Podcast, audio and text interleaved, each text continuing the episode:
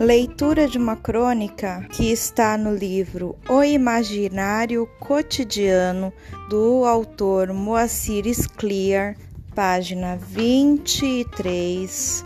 A proposta desse livro é pegar manchetes de jornal e criar crônicas curtíssimas para poder desenvolver a ideia e a ficção. Então, nessa aqui a, a manchete é Chega aos cinemas Perdidos no Espaço, ilustrada de 2 de julho de 1998. A crônica é No espaço, sim, mas não perdido.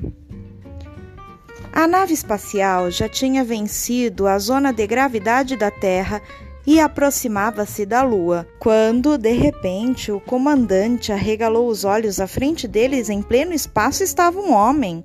Vestia um improvisado traje de astronauta, confeccionado com retalhos plásticos e um capacete feito de um velho aquário. Ali estava, sorridente, como se esperasse pela espaçonave. O comandante mandou parar e o estranho astronauta aproximou-se. Quer que eu limpe o para-brisa? Perguntou no inglês de estranho sotaque. Ou quer que lave toda a nave? Se quiser, pode deixar comigo. Se quiser estacionar, eu cuido também. Mas de onde você é? perguntou o comandante assombrado. Sou brasileiro, foi a resposta. Faz pouco tempo que cheguei e estou gostando muito, para dizer a verdade. E o que você faz aqui?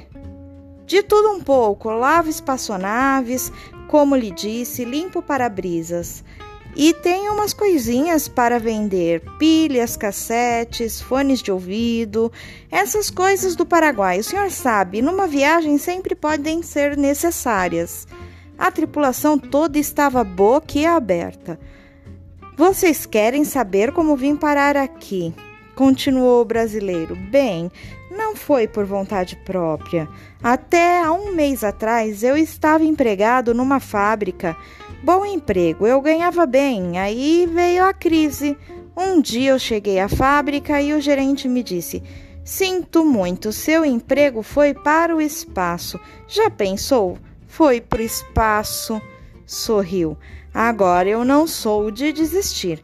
Acho que a gente tem de correr atrás de emprego, de qualquer emprego. Se o emprego foi para o espaço, eu vou junto. É por isso que estou aqui. Não estou perdido, não. Estou lutando pela vida. O senhor não teria umas moedinhas sobrando?